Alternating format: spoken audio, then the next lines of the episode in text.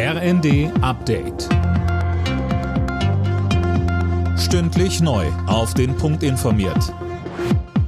Ich bin Silas Quiring. Guten Tag.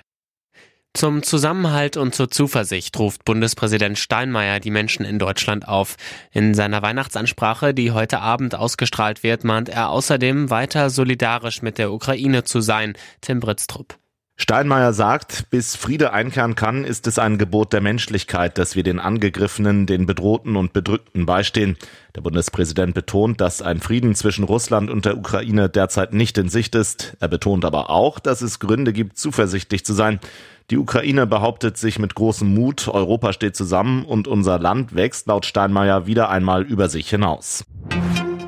Der ukrainische Präsident Zelensky hat die Ukrainer in seiner Weihnachtsansprache zum Durchhalten aufgerufen und ihnen Mut zugesprochen. Die Menschen in der Ukraine hätten Angriffe, atomare Erpressung, Terror und Raketenschläge ausgehalten. Die EU verurteilt, dass die Frauenrechte in Afghanistan weiter eingeschränkt werden, auf das Schärfste. Die radikal-islamischen Taliban verbieten Frauen künftig für Nichtregierungsorganisationen zu arbeiten.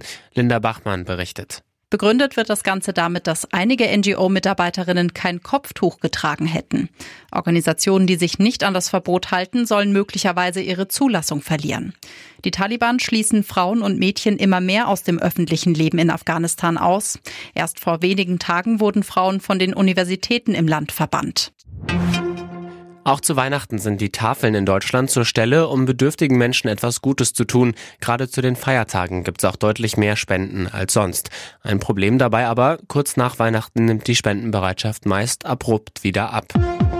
Alle Nachrichten auf rnd.de